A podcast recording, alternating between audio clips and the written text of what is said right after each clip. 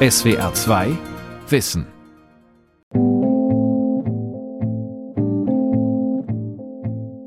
Dieser Trieb zu denken, er hat zwar kein Ziel, aber sehr viel, wenn Sie so wollen, sehr viel Befriedigung und insofern ist es sehr verbunden mit sowas ähnlichem wie Glück. Das blieb bis ins hohe Alter das Credo der Psychoanalytikerin Margarete Mitscherlich. Erkenntnis ist ja auch Lust, nicht nur Schmerz. Diese Möglichkeit, anders zu werden, reicher zu werden, weiter zu werden, hat mit einer Neigung zu tun, die Vergangenheit besser zu verstehen. Margarete Mitscherlich war eine, die sich nicht scheute, die Lehren Sigmund Freuds auch kritisch zu hinterfragen und sie als Methode der Gesellschaftsanalyse anzuwenden, um sich zum Beispiel mit der Nazi-Vergangenheit auseinanderzusetzen. Und sie bekannte sich zum Feminismus, zu einer Zeit, in der der Feminismus noch als Männerhass verpönt war. Die Psychoanalytikerin Margarete Mitscherlich. Eine friedfertige Frau? Von Rolf Kanzen. Mitscherlich-Platz. Der Platz, der an Margarete Mitscherlich und ihren Mann Alexander erinnern soll, liegt im Frankfurter Westend, rund um eine mit Blumen bepflanzte Verkehrsinsel. Wir haben uns überlegt, was man machen kann, als sie gestorben war. Und wir fanden, dass in Frankfurt der Name Mitscherlich kaum noch bekannt ist. Und dann haben wir gedacht, wir machen einfach einen Mitscherlich-Platz. Der Psychiater Wolfgang Leuschner ist mit dem Werk von Margarete Mitscherlich vertraut und kannte sie als Kollegin auch persönlich. Wie sie war er Psychoanalytiker am Sigmund Freud Institut in Frankfurt. Als Margarete Mitscherlich im Jahr 2012 mit fast 95 Jahren starb, war sie fast in Vergessenheit geraten. Ebenso wie ihr 20 Jahre zuvor verstorbener Mann, der Psychoanalytiker Alexander Mitscherlich. Wir haben dann Fahnen, so Fahnenstangen aufgestellt mit Schildern, wo wir dann draufgeschrieben haben, was die Mitscherlich so gemacht haben. Alexander Mitscherlich prägte in den 1960er und 70er Jahren gemeinsam mit seiner Frau Margarete Mitscherlich entscheidend die Debatte um die Aufarbeitung der NS-Vergangenheit. Der Mitscherlich-Platz soll an ihre Bedeutung und ihr Engagement erinnern. Eine Tafel am Mitscherlich-Platz in Frankfurt provoziert mit der Frage: Hitler lieben? Folgt man der Logik der Psychoanalyse, wirkt diese Frage nicht so provokant, wie sie scheinen mag. Das Gemeinschaftswerk, das Gemeinschaftswerk Die Unfähigkeit zu trauern von Alexander und Margarete Mitscherlich ist eine psychoanalytische Studie des NS-Regimes und ein Schlüsseltext für die Bewältigung der Nazi-Vergangenheit. Das war wie ein Schuss, ja. Es wurde rezipiert vielleicht äh, weniger in der Gruppe der Analytiker. Da hieß es immer, naja, das ist ja eigentlich eher journalistisch gedacht und geschrieben, aber vor allem natürlich in der kulturellen Öffentlichkeit, ja. Also in der Literatur, in den Feuilletons, da war das das Buch, ja. Die griffige Kritik an der Autoritätsfixierung während des Nationalsozialismus und darüber hinaus – das war es, was dem Buch so große Resonanz verschaffte. Dazu Margarete Mitscherlich. Das war ja merkwürdig für uns dann schon etwas Selbstverständliches, dass wir diese Verleugnungen, Verdrängungen und Derealisierungen wahrnahmen. Aber als das Buch veröffentlicht wurde, waren wir sehr erstaunt, dass es ein solches Aufsehen erregte. Den Ruhm für dieses Buch strich vor allem Alexander Mitscherlich ein. Die Gründe sind naheliegend. Alexander Mitscherlich hatte bereits zuvor einige Bestseller veröffentlicht, hatte einen Lehrstuhl und einen Professorentitel und vor allem, er war ein Mann. Wissenschaftlerinnen waren in den 1960er Jahren noch immer selten. Ihnen traute man allenfalls zu, den Männern zuzuarbeiten. In einem Interview mit Alice Schwarzer, mit ihr blieb Margarete Mitscherlich ein Leben lang befreundet, sagte sie 1985 über die Zusammenarbeit mit ihrem Mann Alexander Ich habe viel gelesen und ihm dann das, was ich gelesen habe, verkürzt zugeführt. Er hatte eine gewisse Art, sehr frei assoziativ zu arbeiten. Es war dann meine Sache, den roten Faden hineinzubringen.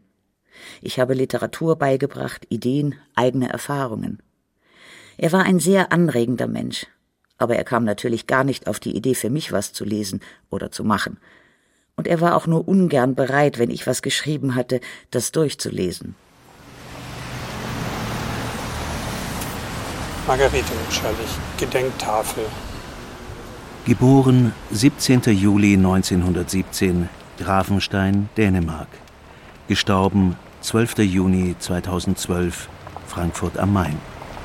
Psychoanalytikerin, Ärztin, Autorin. Die Psychoanalytikerin, Ärztin, Autorin und Feministin Margarete Mitscherlich setzte sich gemeinsam mit ihrem Mann Alexander Mitscherlich für eine Psychoanalyse als Gesellschaftskritik ein.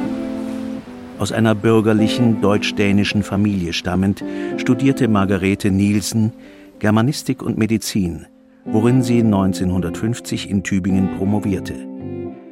Seit 1947 verband sie eine fachliche und persönliche Beziehung mit Alexander Mitscherlich. Daraus entstand eine lebenslange gemeinsame Arbeit in Forschung und Lehre. Zunächst arbeiteten sie in Heidelberg zusammen, dann in Frankfurt. Seit 1949 hatten sie ein gemeinsames Kind. 1955 heirateten sie. Alexander Mitscherlich, Arzt. Alexander Mitscherlich, Arzt, Psychoanalytiker und Schriftsteller. Geboren 1908, gestorben 1982. Alexander Mitscherlich hatte sich nicht, wie fast alle seiner Kollegen, den Nazis angepasst. Hatte sich allerdings auch nicht aktiv am Widerstand beteiligt. Aber er blieb, genauso wie Margarete und andere nonkonforme Intellektuelle, auf Distanz zu den Nazis und landete einige Monate in Gestapohaft. Auch Margarete Mitscherlich, die vor ihrer Heirat Nielsen hieß, bekam es während ihres Studiums der Literatur und Medizin wegen kritischer Äußerungen mit der Gestapo zu tun. Die Nazis hatten die Psychoanalyse als jüdisches Denken unterdrückt. In England und vor allem in den USA konnte sie sich in den zwölf Jahren der Nazi-Herrschaft jedoch weiterentwickeln – Margarete Mitscherlich erinnert sich in einem Radiointerview für den SWR, wir waren befreundet mit sehr vielen Juden, die emigriert waren. Die kamen, wenn sie nach Deutschland kamen, kamen sie nach Heidelberg, weil sie wussten, dass dort insbesondere Alexander Mitscherlich saß und kein Nazi gewesen war und die Psychoanalyse wieder aufzubauen versuchte. Ich selber war dann Anfang der 50er Jahre in London, habe dort meine analytische Ausbildung zum Teil gemacht und war einfach begeistert von dem Niveau, auch von der absoluten, unbestechlichen Wahrheitssuche dieser Psychoanalytiker, die unter sich große Differenzen hatten. Die Mitscherlichs versuchten, Freuds Psychoanalyse wieder zurück nach Deutschland zu holen und an den Fakultäten der Hochschulen und an Krankenhäusern zu etablieren. Im Nachkriegsdeutschland trafen sie auf Ärzte, Psychiater und Psychoanalytiker, die zuvor mit den Nazis kooperiert hatten oder selbst Nazis waren. Die Widerstände waren anfangs erheblich. Es gab Analytiker, die sich von den Juden distanziert haben. Es gab Analytiker, die im Krieg tätig waren. Es gab sogar Fälle von SA-Mitgliedschaften. Die Mitscherlichs vertraten, heute würden wir sagen, eine ganzheitliche Medizin. Kenntnisse der Psychoanalyse sollten Ärztinnen und Ärzte befähigen, psychosomatische und psychische Erkrankungen besser zu behandeln. Andererseits nutzten sie die Psychoanalyse, um die Gesellschaft zu hinterfragen, auch um zu zeigen, wie der Nationalsozialismus verleugnet wurde. Das stieß auf Ablehnung, vor allem bei denen, die das Regime unterstützt hatten. Jene wollten die Psychoanalyse allenfalls zur Behandlung einzelner Menschen nutzen, nicht um gesellschaftliche Entwicklungen zu verstehen. Damit trafen die Mitscherlichs natürlich einen wunden Punkt bei diesen Leuten und folgedessen haben sie sich sehr an die klinische Theorie gehalten, um diesen ganzen Aspekt der sozialen Einbindung von psychischen Leiden nicht so sehen zu müssen. So beurteilt Wolfgang Leuschner rückblickend den Widerstand in der Nachkriegszeit gegen eine gesellschaftspolitisch angewandte Psychoanalyse. Obwohl das Psychoanalytiker-Ehepaar intensiv zusammenarbeitete, Gedanken und Analysen gemeinsam entwickelte, war es Alexander und nicht Margarete Mitscherlich, dessen Popularität in den 1960er Jahren wuchs. Seine Themen wurden anschlussfähig – seine Kritik an den gesellschaftlichen Verhältnissen blieb moderat und wurde, anders als später bei seiner Frau Margarete, auch in der bürgerlich-liberalen Öffentlichkeit akzeptiert. Auf dem Weg zur vaterlosen Gesellschaft. Medizin ohne Menschlichkeit. Die Unwirtlichkeit unserer Städte. Buchtitel, die zu festen Redewendungen wurden und sich einer ganzen Generation einprägten. Das gilt ganz besonders für die Unfähigkeit zu trauern. Grundlagen kollektiven Verhaltens. Dieses Buch schrieben Alexander und Margarete Mitscherlich gemeinsam. Aber es machte eher ihn zu einem Star der Studentenbewegung. Jetzt kommt das Wirtschaftswunder. Jetzt kommt das Wirtschaftswunder. Jetzt gibt's im Laden Carbonaden schon und Räucherflunder. Jetzt kommt das Wirtschaftswunder. Jetzt kommt das Wirtschaftswunder. Der deutsche Bauch erholt sich auch und ist schon sehr. Die Mitscherlichs blicken in der Unfähigkeit zu trauern aus den 1960er Jahren zurück. Die Schlagworte dieser Zeit. Wir sind wieder wir. Keine Experimente. Konsum, Arbeit, Fernsehen. Nazis schreiben fleißig ihre Memoiren, denn den Verlegern fehlt es an Kritik. Ist ja kein Wunder nach dem verlorenen Krieg. Ist ja kein Wunder nach dem verlorenen Krieg. Mit dem Wirtschaftswunder werde die Nazi-Vergangenheit abgewehrt, verleugnet, unterdrückt, so die Mitscherlichs.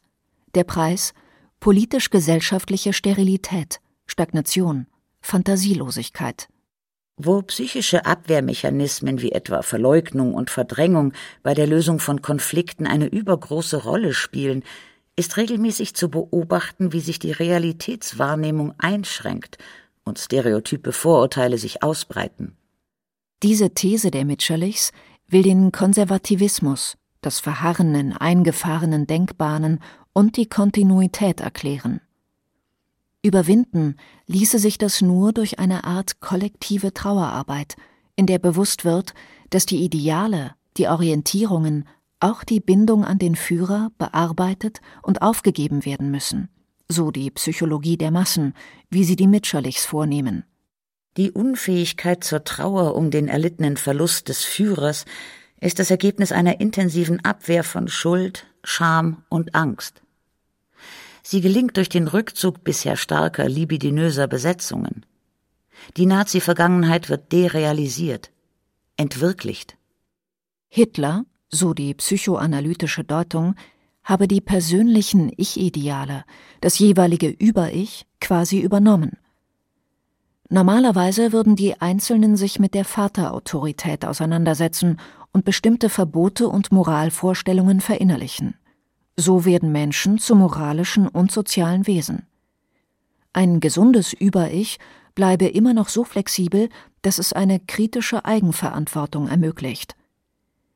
Die Identifikation mit dem Führer ersetzte nun dieses Über-Ich, was als entlastend und lustvoll erlebt werde. Ich meine, unter Hitler war ja Deutschland wirklich kein erwachsenes Volk, sondern der Führer wird schon richten, nicht? Und der Führer macht alles richtig. Und wenn alles am Boden liegt, der hat bestimmt noch irgendwo eine Wunderwaffe. Also es war wirklich ein Volk von, von nicht erwachsen werden wollenden Menschen. Die Mitscherlichs folgern daraus, in einer Aufarbeitung der Nazi-Vergangenheit müsse der Führer und all das, was er repräsentierte, aufgegeben und der schmerzliche Verlust betrauert werden. Ohne Trauer könne der Verlust nicht erlebt und überwunden werden, sondern werde immer wieder abgewehrt dann bleibe eine, wie es psychoanalytisch heißt, Ich-Entleerung. Diese Leere werde ausgefüllt mit Konsum. Dass die meisten Nachkriegsdeutschen sich nicht an die Verstrickungen in den Nationalsozialismus erinnern wollten, funktionierte auch deshalb, weil sie eine Identifikation mit der anderen austauschten. Sie identifizierten sich nicht mehr mit Hitler und dem, was er repräsentierte, sondern mit den Siegern und dem, was sie anboten. Eine weitere entlastende Strategie war für die Nachkriegsdeutschen auch, sich quasi als hilflose Opfer der Nazis zu fühlen. Als Opfer böser Mächte. Zuerst der bösen Juden, dann der bösen Nazis, schließlich der bösen Russen. In jedem Fall ist das Böse externalisiert. Die Bösen sind immer die anderen, so die psychoanalytische Deutung Mitscherlichs. Das half, den Nationalsozialismus und auch die persönliche Schuld zu ignorieren – und die Erinnerung abzuwehren. Keine Trauer, keine Schuld, keine Scham. Das Problem ist, was mit dem Begriff der Trauer hier gemeint ist. Es sollte nämlich, so wird nahegelegt, getrauert werden um den Verlust des Führers um den Verlust der Aufwertung, die man in der NS-Gemeinschaft erlebt hat. Nicht getrauert werden sollte um die Opfer dieser Vernichtung und schon gar nicht, dass sie das irgendwie auf die Shoah beziehen würden, auf den Holocaust. Die Historikerin Liliana Radonitsch arbeitet an der Österreichischen Akademie der Wissenschaften.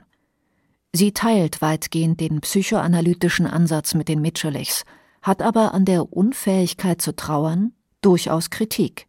Und sie wenden das ja dann schließlich doch auch positiv. Wenn dieses Trauern stattfände, dann könnte man sozusagen in gewisser Weise positiv produktiv abschließen mit der Zeit des Nationalsozialismus, während man dagegen kritisch einwenden muss, dass all diese Vorstellungen von, was muss man tun, damit man das hinter sich lassen kann, die sind ja in sich schon problematisch.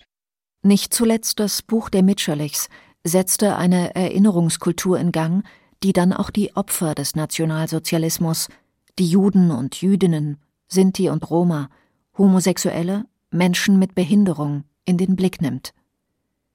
Margarete Mitscherlich merkt 2005 rückblickend selbst an, dass die angestoßene Aufarbeitung über die Nazi-Täter und Täterinnen oft selbstgerecht und wenig differenziert erfolgte 68er. In vielem hat man endlich sich mit der Vergangenheit mhm. konfrontiert. Mhm. Aber auch wiederum oft auf sadistische mhm. Weise. Ich meine, dieser Sadismus, der immer daran liegt, das ist ja auch ein gewisser moralischer mhm. Sadismus. Entweder du bist ganz gut und du warst im absoluten Widerstand oder du bist ganz schlecht und dazwischen gibt es nichts.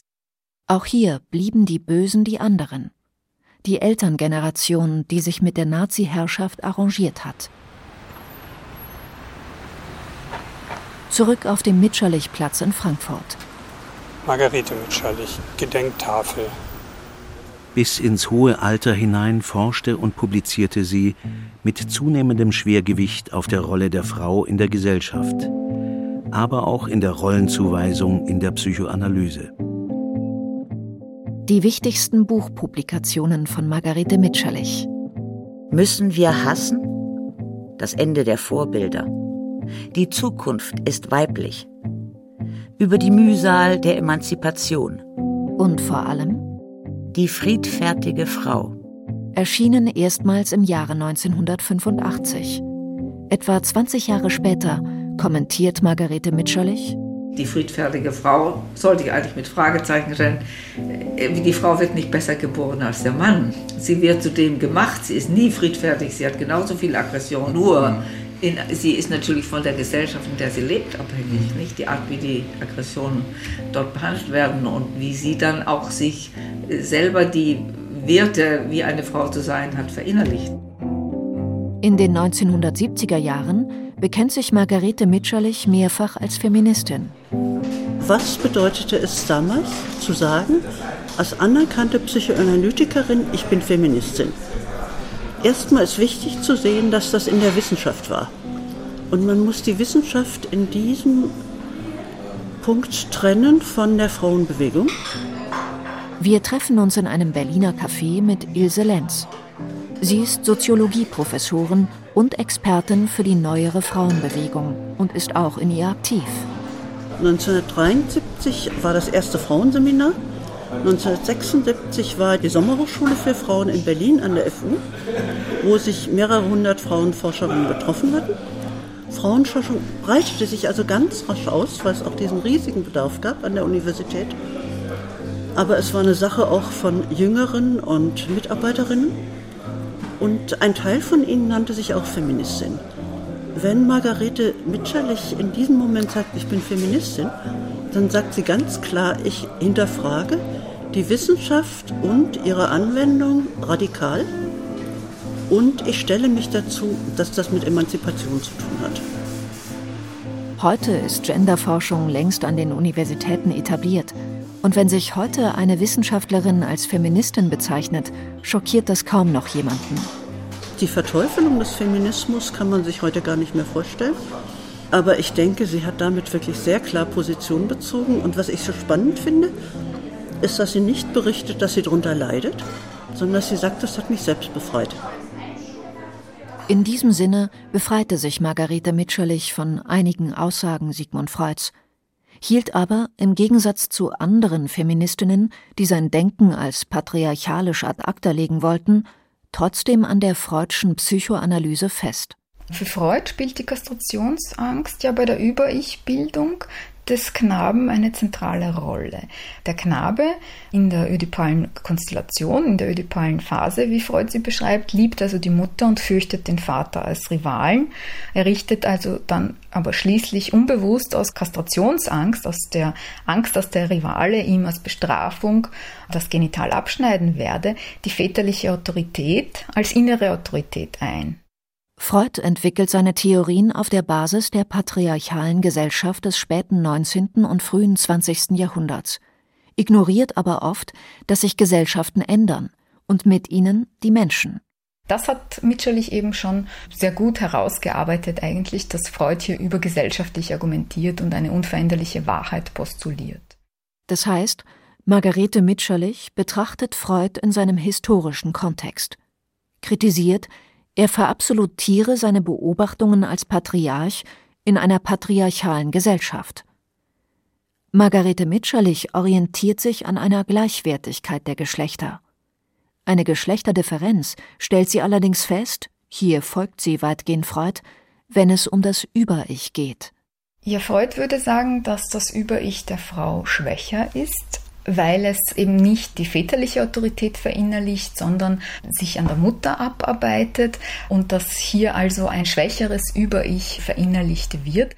Argumentiert Liliana Radonitsch mit Freud. Der Knabe entwickelt dementsprechend sein Über-Ich unter Kastrationsangst entlang der Vaterautorität. Margarete Mitscherlich schreibt dazu das Über-Ich des Weibes wird niemals so unerbittlich, so unpersönlich, so unabhängig von seinen affektiven Ursprüngen, wie wir es vom Manne fordern. Sie sagt nirgendwo ganz explizit, was das Über-Ich der Frauen ist, aber es ist schon deutlich, dass die Frauen durch ihre weibliche Form des Erlebens und durch ihre Verarbeitung des Ödipus-Komplexes zu einer anderen, milderen Lösung kommen. Zitat Margarete Mitscherlich Ihre größere Objektbezogenheit sollte es der Frau eher ermöglichen, ein weniger rigides, weniger gefühlsabwehrendes Über-Ich aufzubauen und eine Moral zu entwickeln, die liebevoller, beweglicher und humaner ist als die des Mannes. Kein schwaches, sondern ein anderes, mehr auf die Erhaltung der Beziehung zu nahestehenden Menschen bezogenes Über-Ich. So besteht für Mitscherlich eine soziale Differenz zwischen Mann und Frau, aber nicht durch Biologie, sondern durch Sozialisation. Die männerdominierte Gesellschaft mache die Frauen friedfertig, weil sie, so Freud, ein schwächeres Über-Ich hätten oder, so Mitscherlich, ein auf Anteilnahme und zwischenmenschliche Beziehung ausgelegtes. Die Zukunft ist weiblich. So ein weiterer Buchtitel von Margarete Mitscherlich. Darin heißt es Urchristentum, Kommunismus, Humanismus. Diese drei Gruppen sind in ihren Grundeinstellungen nach unserer Definition weiblich.